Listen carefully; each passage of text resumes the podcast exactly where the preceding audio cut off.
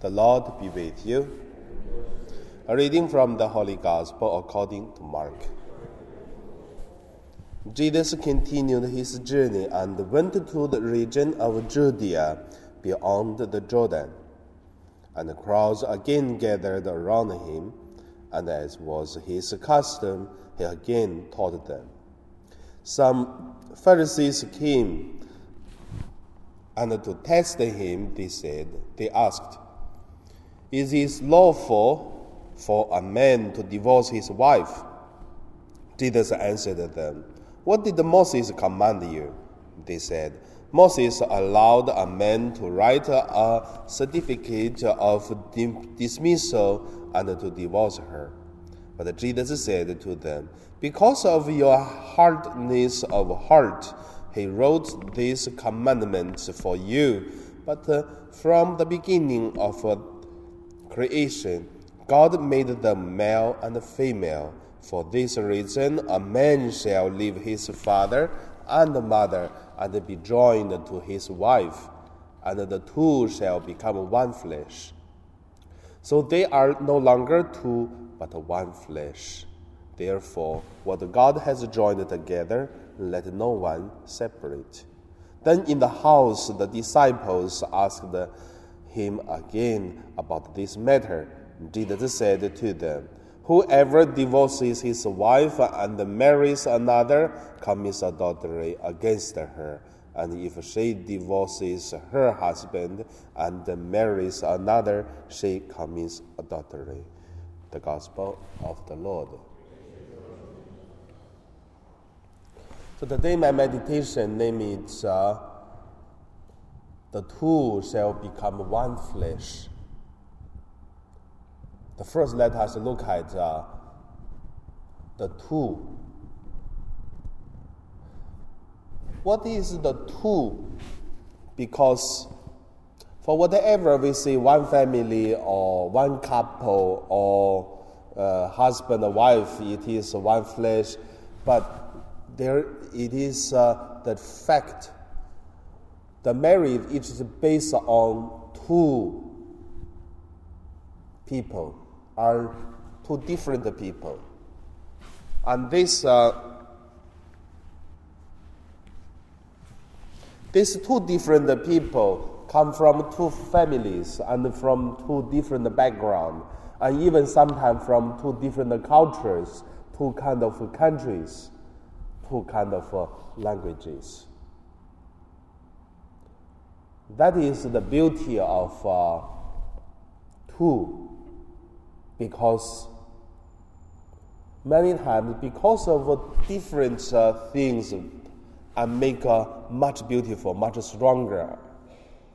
That is why we see the next generations from different countries many times are quite beautiful, looks like. And also become stronger. And also if there's not come from two, from one, and there's some problems in the future. So two are good. Then the society is developed before even the relatives marry to each other. For example, the cousins, they can marry together. But today we do not allow. But in the old time, how many people they marry together? So, two, there are something, truth and beauty. That's the first point. The second point is uh, become one. Even the two couples are different.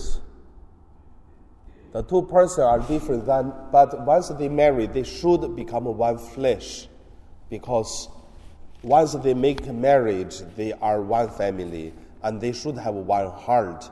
And when they go out, they should have one voice because they are married. And also, when they become one flesh, they should give up something, the difference, and then make one. That is a sacrifice. So one couple many times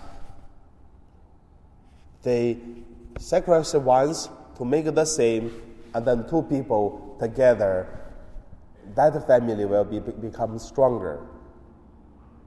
Especially in Hong Kong, we can see there are very, very tough and then busy work outside.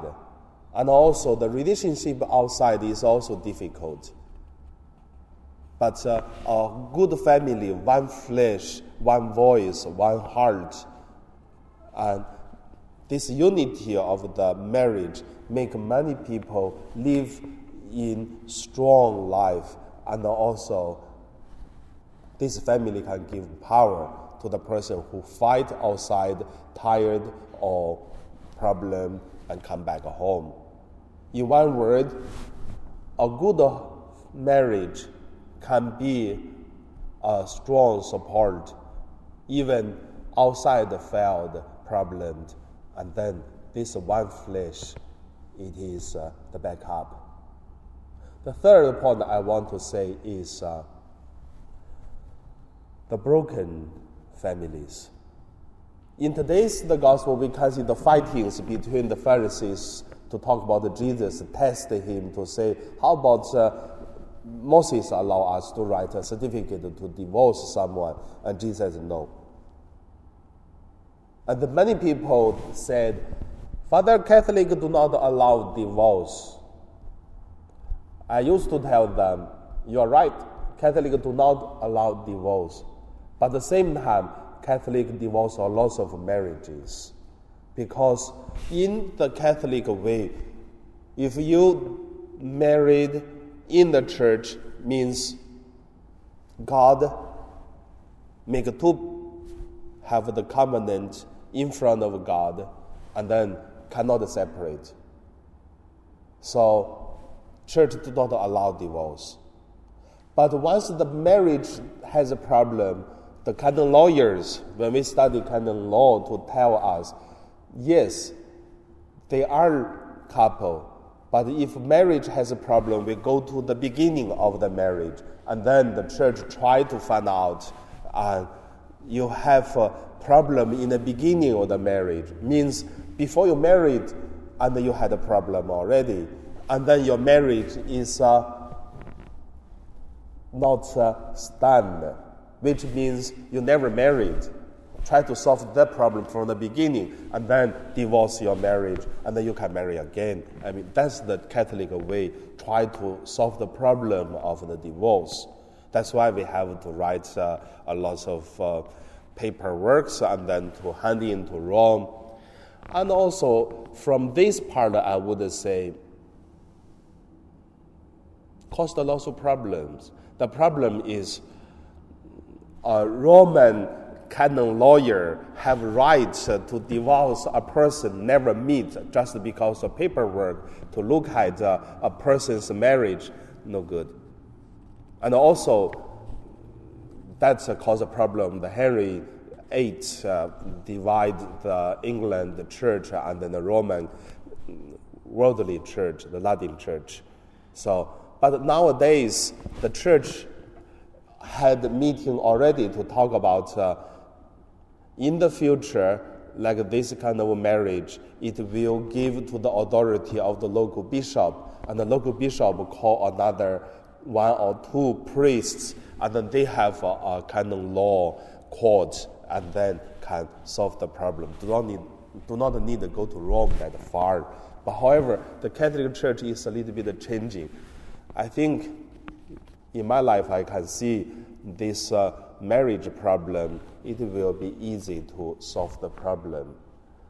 However, that is a technical way to solve a problem, but still want to say the two become one flesh and then live this marriage life should live with uh, forgiveness, love, and sacrifice. And that is the real spirit. So today's Mass, we pray for all the married people and also for the families and also for the people who suffered and also ask God to give us strength. Now we pray.